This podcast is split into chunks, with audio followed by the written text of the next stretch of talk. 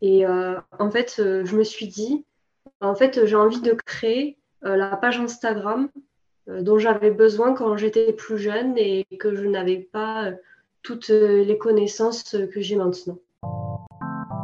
Les femmes et l'argent. Si on parle d'argent, c'est qu'il y a un problème. Parler d'abondance, c'est pas toujours très bien vu. Les gens bien élevés ne parlaient pas d'argent.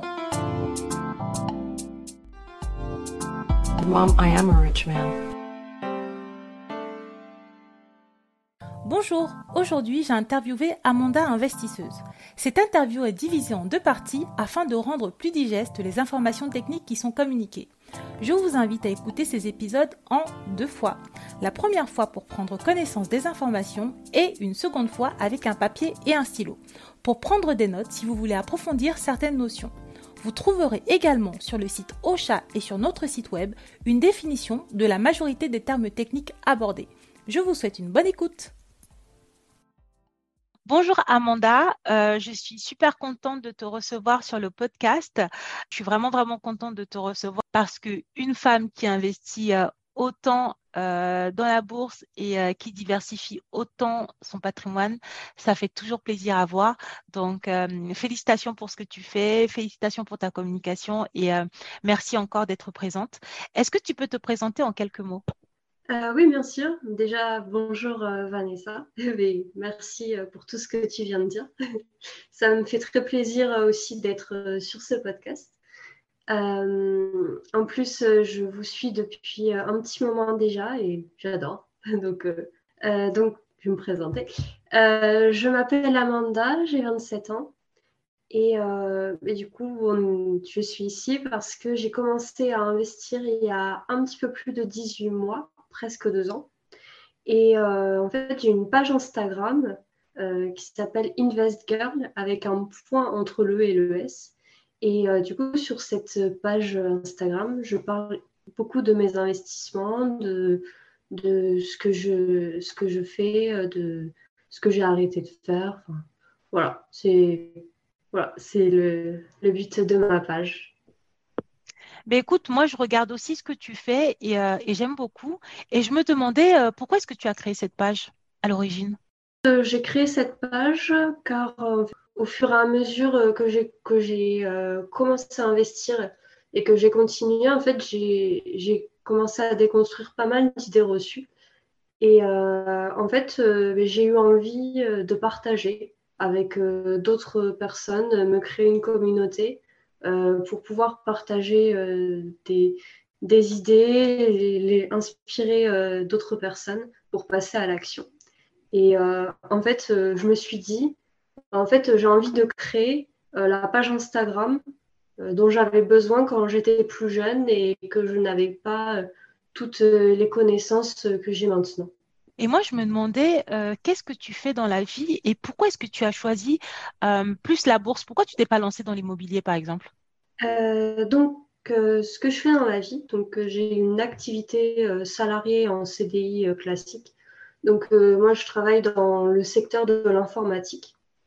Et mais, du coup, comme pas mal de personnes, j'ai pour source, pour source de revenus principale un salaire qui tombe tous les mois. et du coup, en fait, j'ai commencé à, m'intéresser à la bourse parce que c'est, c'est à mon sens, euh, quand j'ai commencé, ce qui, me paraissait euh, le plus simple. Et en fait, comme j'avais déjà un petit capital à investir, euh, du coup, en fait, je me suis dit autant investir ce que j'ai déjà en trop, enfin en épargne en trop, plutôt que, que, de, que de me lancer directement dans l'immobilier. Et euh, petit, à petit, après, je me suis aussi diversifiée. Euh, donc, euh, j'investis en immobilier. Ce n'est pas de l'immobilier physique, ce sont des, c'est l'immobilier papier. Donc, donc il y, a les SCPI et il y a le crowdfunding immobilier. Et du coup, en fait, ça me fait donc deux sources de revenus complémentaires. En fait, ça me fait à peu près quelques dizaines d'euros par mois pour, pour chaque. Enfin, c'est loin de remplacer euh, mon salaire, évidemment. Euh, mais il faut bien commencer quelque part. Donc, Voilà. Et, et aussi, je me suis dit, comme, comme vous dites beaucoup sur la page Instagram, sur votre page Instagram ou sur votre podcast, en fait, quand on n'a qu'une seule source de revenus, on n'est qu'à un pas de la pauvreté. Donc, je me suis dit, en fait, euh, au lieu de faire que travailler pour euh, gagner mon argent, je me suis dit, ben, je vais un peu faire euh, travailler mon argent pour moi. Et en fait, je trouvais que ces deux formes d'investissement donc, étaient assez passives. Donc, évidemment, les SCPI sont bien plus passives. parce qu'une fois qu'on a fait ces recherches, qu'on a défini dans quel SCPI on veut investir et qu'on a acheté ses parts, en fait, on n'a plus qu'à attendre que les dividendes euh, arrivent sur son compte courant. Donc, c'est vraiment super, super passif. Le crowdfunding immobilier, j'aime beaucoup. Euh, il demande un petit peu plus de temps. Donc, euh, prendre du temps pour analyser les projets. Donc, pour être sûr qu'on veut vraiment investir dans ce projet-là. Et se connecter à l'heure exacte de la collecte pour investir, car les projets peuvent partir vraiment super, super vite. Et sur certaines plateformes, en une seconde, le projet est parti. Donc, euh, pour donner une idée. Mais euh, je trouve euh, que le crowdfunding immobilier est hyper intéressant. Et, et puis, il y a aussi le côté adrénaline. Donc, voilà. Pour les personnes qui aiment l'adrénaline, essayez d'investir en crowdfunding immobilier. c'est marrant que tu dises ça parce que euh, qu'il y a tellement de femmes, dès que tu vas leur dire adrénaline et investissement, euh, il n'y a plus personne. mais euh, mais c'est génial. Enfin, j'adore ton retour parce que c'est un retour varié. tu parles vraiment de beaucoup de choses, tu as testé vraiment pas mal de trucs. Et si je comprends bien, pour toi, donc tu aimes bien l'investissement en SCPI parce que c'est pépère et ça tombe toute seule. Mais tu apprécies aussi le crowdfunding parce que ça tombe toute seule et il y a l'adrénaline en plus. Ouais, en fait, euh, je trouve que ces, deux formes d'investissement sont hyper complémentaires. Et euh, je trouve que c'est intéressant de. en tout cas, pour moi, par rapport à, mon aversion au risque, euh, ma stratégie, etc., bah, j'aime bien diversifier de cette façon-là. Donc en gros, euh, il y a un truc qui me prendra un petit peu plus de temps et un truc qui va être un peu plus passif. Et euh, je me demandais aussi, du coup, tu passes par quelle plateforme pour le crowdfunding? Quelle est ta plateforme préférée, par exemple? Euh, mais, Je suis pas mal sur la première brique. en fait, c'est une plateforme qui permet d'investir donc 1 euro, enfin à partir de 1 euro, on peut mettre 1 euro sur un projet. Bon, après, euh, la plupart des personnes mettent un petit peu plus euh, comme somme, mais euh, on peut mettre entre 1 euro et 2000 euros sur un seul projet. Donc, c'est vraiment pas mal, c'est accessible à pas mal de personnes, sauf les personnes qui veulent mettre 5000 euros sur un projet. Forcément, c'est moins, accessible pour ces personnes-là. Et, en fait, euh, cette plateforme, elle est, victime de son succès. C'est sur celle-là que les projets partent en une seule minute. Et enfin, en une seconde, même pas. Et euh, bah, après, ça, dépend des projets. Il y en a qui sont plus ou moins euh, appréciés. Il y en a certains, on a cinq secondes pour investir. Voilà. Et après, sinon, j'ai aussi, je suis aussi pas mal sur la plateforme Upstone euh, donc euh, qui a un ticket d'entrée un petit peu plus élevé, à 100 euros. Donc euh, c'est un peu moins accessible, mais je trouve que ça reste quand même raisonnable comparé à la plupart des plateformes françaises, parce que ce sont deux plateformes françaises, je précise, comparé à beaucoup d'autres plateformes françaises qui ont un ticket d'entrée à 1000 euros et que du coup, forcément, ce n'est pas, pas accessible à tout le monde. Donc, toi, à chaque fois que tu investis, tu investis moins de 1000 euros. Ouais, parce qu'en fait, je préfère me diversifier en nombre de projets, même si je les euh, choisis minutieusement. Parce que je préfère avoir 100, euh, euros sur 10 projets que 1000 euros sur un seul projet. Tu prêches une convaincue. Euh, et, du coup, quelle est ta stratégie à moyen long terme? Est-ce que tu veux prendre une retraite anticipée, euh, avoir des revenus complémentaires pour ta retraite, euh, changer de vie? Bah, En fait, j'ai une stratégie assez, assez mixée. Donc, en fait, j'ai le côté revenu complémentaire avec le crowdfunding et les SCPI. Et après, j'ai aussi une stratégie un peu plus long terme, donc avec la bourse, stratégie de capitalisation à long terme. Et euh, donc là, c'est horizon euh, minimum 15-20 euh, ans. Et après, ensuite, je, pour l'instant, en fait, je ne suis pas trop dans une optique de retraite anticipée, puisque en fait, je ne prends pas des risques énormes non plus. Mais en fait, j'ai envie de, de, me laisser la, possibilité. Enfin, je, reste ouverte à toutes toutes les options et me laisser la possibilité, euh, si un jour euh, j'ai envie de m'orienter vers cette stratégie. Et, et j'admire énormément le, mouvement euh, FIRE sur la retraite anticipée et l'indépendance financière. mais je ne sais pas pour l'instant si c'est quelque chose que je veux vraiment faire. Mais je veux quand même garder la porte ouverte à l'avenir. D'accord. Et du coup, moi, j'ai envie d'en savoir plus et de livrer en fait à nos auditrices euh, un peu plus euh, sur ton mindset parce que moi, je te suis, euh, je te pose des questions auxquelles je, connais déjà un peu les réponses, mais vraiment, j'ai vraiment envie qu'on leur donne un, max de valeur. Comment est-ce que tu fais pour investir, par exemple, en bourse? J'ai lu que tu as une stratégie de ETF. Mais comment est-ce que tu choisis euh, tes ETF Quels sont les éléments qui sont vraiment mandatories, c'est-à-dire obligatoires? Quels sont les éléments qui pour toi euh, te font abandonner euh, un ETF Et est-ce que tu as aussi des actions aristocrates?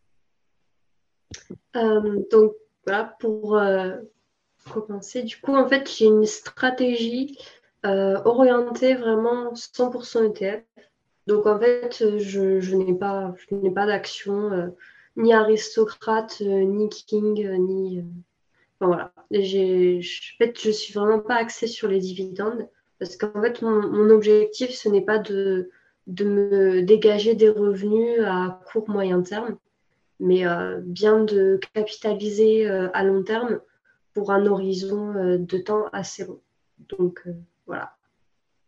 Et donc pour sélectionner un ETF, donc je regarde euh, pas mal de critères, euh, comme l'indice suivi. je privilégie pas mal d'indices assez, assez larges, en fait, qui ont pas mal d'entreprises, qui sont investies sur beaucoup de pays.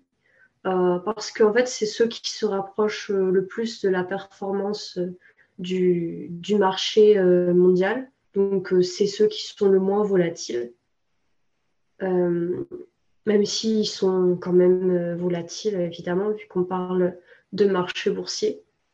Euh, donc, je regarde l'indice, je regarde l'encours de l'ETF, parce que plus l'ETF a un encours élevé, plus, plus il a des chances de continuer d'exister à long terme. Euh, parce que c'est logique, plus il y a de personnes qui investissent dessus, euh, moins les, émetteurs vont décider de liquider l'ETF. Donc, euh, voilà. donc, après, il y a aussi l'émetteur, forcément. J'essaye de diversifier entre, entre plusieurs émetteurs, aussi bien français que étrangers. et ensuite, il y a la tracking différence. Donc, c'est la différence euh, entre la performance de l'indice et la performance de l'ETF. Et en fait, dedans, il y a aussi euh, les frais de gestion. Mais après, les frais de gestion, c'est. En fait, je préférerais toujours un ETF qui a des frais de gestion plus élevés, mais une tracking différence moins élevée. Euh, et ensuite, il y a la politique des dividendes.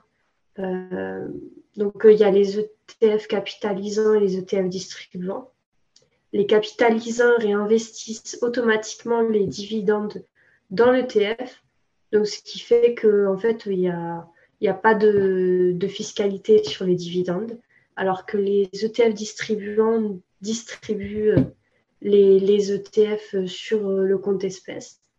Donc, euh, pour euh, capitaliser à long terme, c'est moins, un petit peu moins optimisé. Regardé aussi pas mal de, sites qui aident à choisir ces ETF, donc comme justetf.com que j'aime beaucoup, qui aide à, à, sélectionner ces ETF. En fait, on définit ses critères et en fait, il va comparer plusieurs ETF sur le même indice et du coup, ça aide à faire son choix. Et est-ce que tu peux nous donner une définition parce que c'est vrai qu'on est en fait euh, sur un vocabulaire très technique entre passionnés de finance, euh, on se comprend, mais euh, nos auditrices sont peut-être pas forcément à ce niveau-là. Donc, est-ce que tu peux nous définir qu'est-ce qu'un ETF, sur quel support on peut les, les, sélectionner et les positionner du coup? Et tout à l'heure, tu parlais de tracking différence. Est-ce que tu peux expliquer qu'est-ce que la tracking différence? D'accord. Euh, du coup, en fait, un ETF, euh, c'est tout simplement un panier d'actions. Donc, euh, au lieu d'investir en bourse sur une seule action, en fait, on va investir sur un panier d'actions. Donc, en fait, ce panier d'actions, en général, suit un indice boursier. L'indice boursier le plus connu en France, c'est le CAC 40 mais il y a aussi euh, d'autres indices un petit peu euh, plus larges, euh, comme, comme le MSCI World, qui suit en gros quasiment tous les pays développés, que ce soit Europe, Amérique du Nord, Japon, etc. donc, donc voilà. Euh, donc, euh, un ETF peut être émis par euh, du coup une, personne qui s'appelle un, émetteur. donc, en France, il y a les émetteurs donc Amundi, Lixor, mais Lixor a été racheté par Amundi, donc c'est plus ou moins le même émetteur maintenant. Après, il y a aussi BNP comme émetteur en France. Et euh, sinon, à l'étranger, donc euh, il y a le, le plus connu, euh, notamment aux États-Unis, c'est Vanguard. Il y a aussi iShares de BlackRock. donc, donc voilà, il y a, après, il y, en a, y en a énormément d'autres.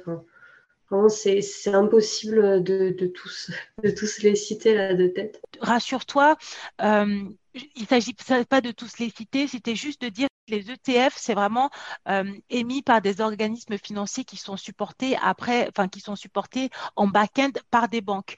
Et en fait, le tracking dont tu parlais, c'est en fait euh, la possibilité pour l'émetteur de suivre avec une perfection les performances euh, de, du, réel indice en fait. Parce que le l'ETF, c'est un indice qui est construit, mais le, le CAC 40 et euh, le S&P 500 ou le MSCI World, ce sont des indices qui existent vraiment L'ETF ne fait que suivre les performances de l'indice réel. Et euh, l'autre élément aussi que, je trouve très pertinent dans ta stratégie, c'est qu'à partir du moment où tu as investi dans un panier d'actions, euh, tu as juste à te concentrer sur la performance euh, du tracker et de l'ETF que tu choisis. C'est beaucoup moins fatigant que d'aller choisir des, des, actions en direct, parce que tout à l'heure, je t'ai demandé, est-ce que tu fais mmh appel à des actions aristocrates?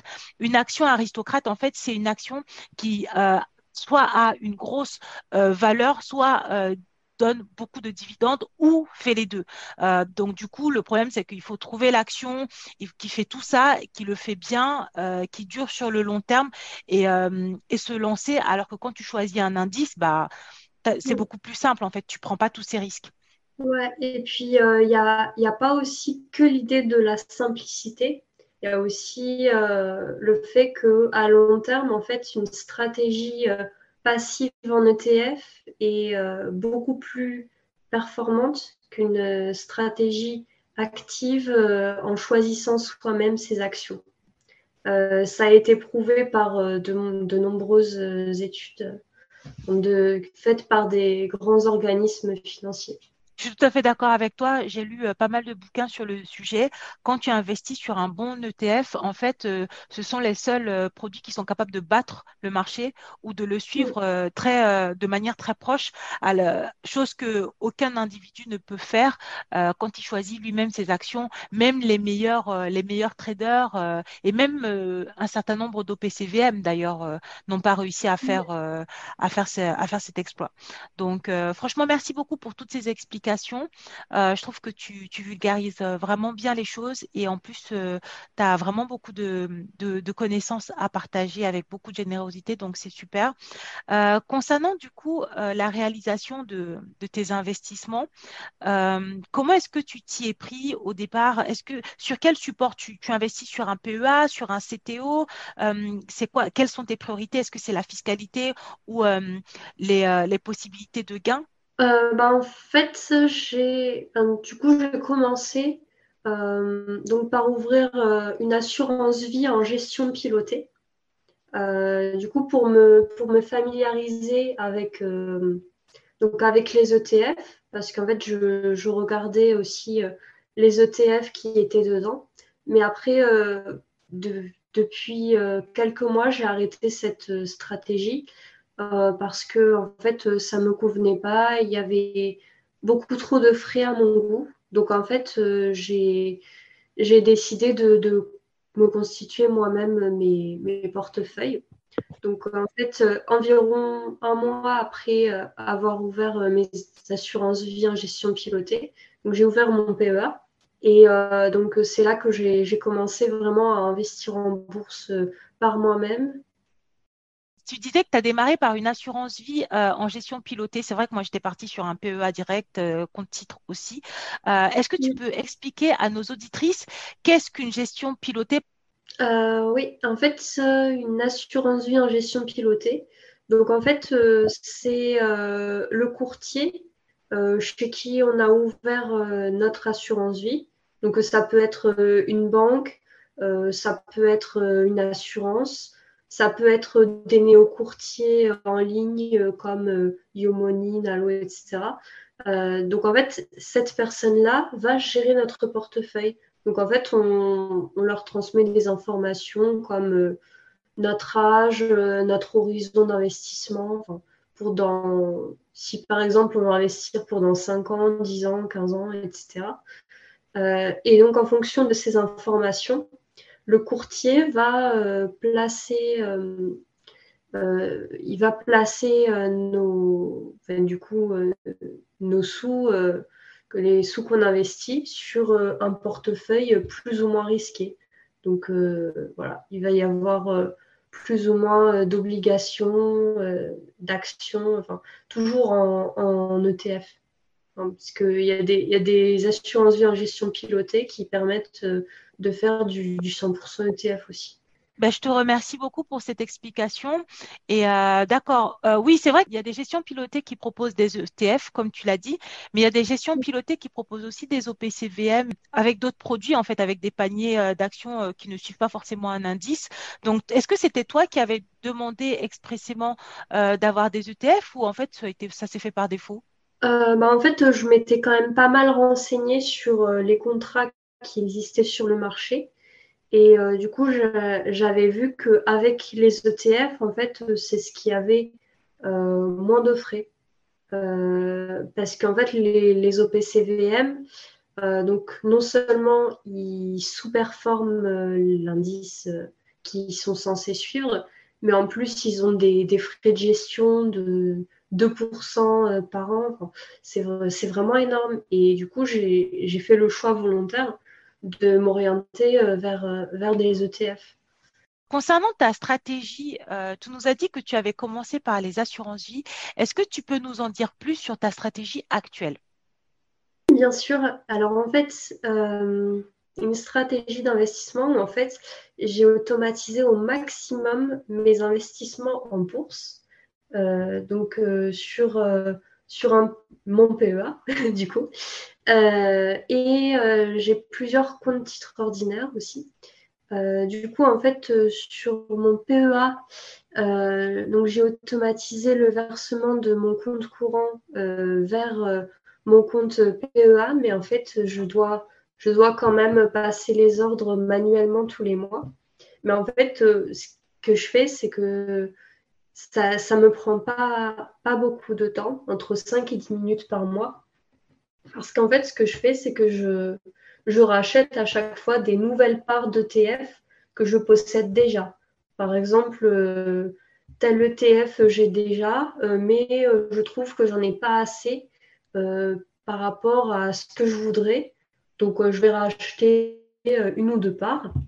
en fait, tous les mois, je, fais mon point en fonction de, de combien j'ai et du coup, j'ajuste. Après, donc ça, c'était pour la partie PEA. Et ça représente combien d'argent, par exemple, acheter une ou deux parts d'un ETF ah, bah, En fait, ça dépend vraiment des ETF. donc, la plupart, ils sont autour de 20-25 euros par part. donc, c'est quand même relativement accessible. J'en ai même qui sont à, à moins de 20 euros. Donc, vraiment, c'est pas.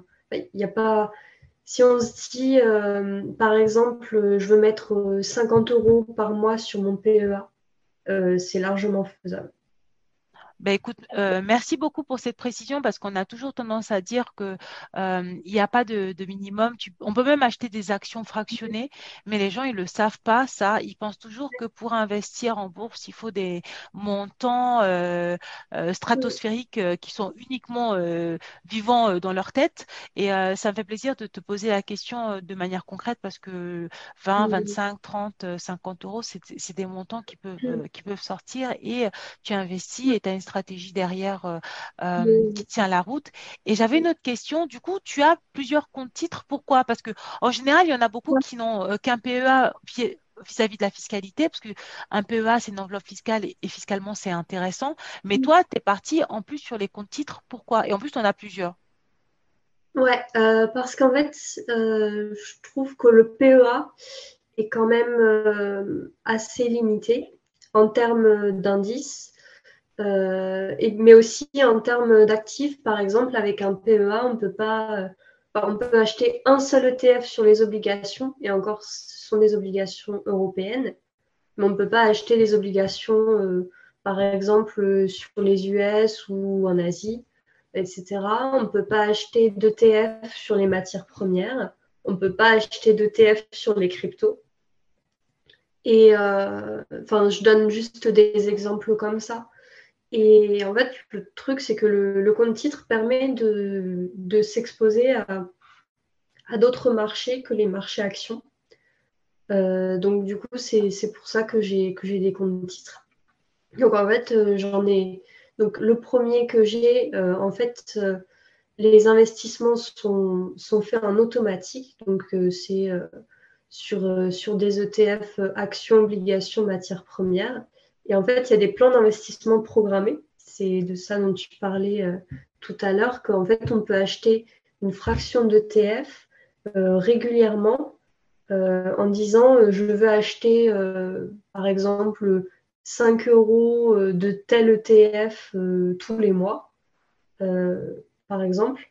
Et ensuite, le courtier se charge de passer l'ordre en fonction du jour qu'on a déterminé. Euh, donc euh, voilà. Après, j'ai voulu aussi euh, avoir un autre courtier où, où j'achète les ETF en direct. Enfin, un, un, courtier qui est sur le marché depuis 10 ans, donc qui, selon moi, est quand même assez solide et qui est assez bien noté. Et donc ensuite, j'ai un troisième courtier, donc lui qui prélève automatiquement sur le compte courant à partir de... en gros, c'est aussi euh, le principe des plans d'investissement programmés.